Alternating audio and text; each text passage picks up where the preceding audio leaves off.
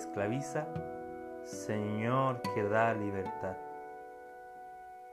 Y librar a todos los que por el temor de la muerte estaban durante toda la vida sujetos a servidumbre.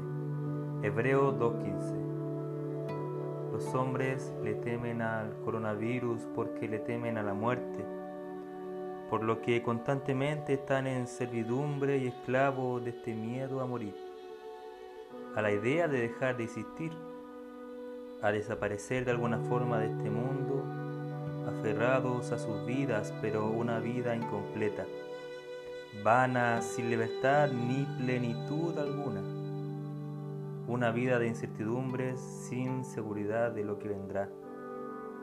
Así que si elijo libertare, seréis verdaderamente libres.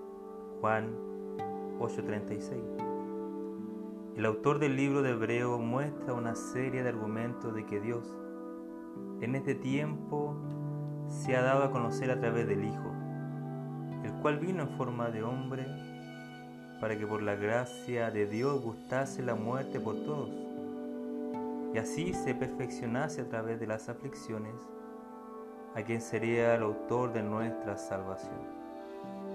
Vemos hacia Cristo sufriendo tentaciones persecuciones y padecimientos a lo largo de su ministerio y finalmente teniendo una de las muertes más dolorosas que la mente del hombre ha ideado a través de las generaciones. Pero, ¿por qué causa o por quién murió?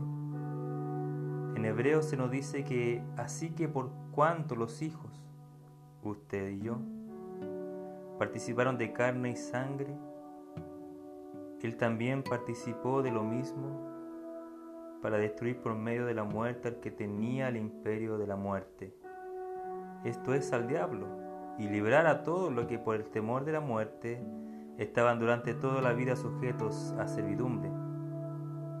Murió pues para libertarnos de la muerte, también de aquel quien tenía el imperio de la muerte, del pecado que nos mantenía esclavos siendo la muerte el fruto del pecado y por supuesto del constante miedo a morir, ese sentimiento tan arraigado que nos impide estar seguros y aclarar nuestra mente ante las dificultades.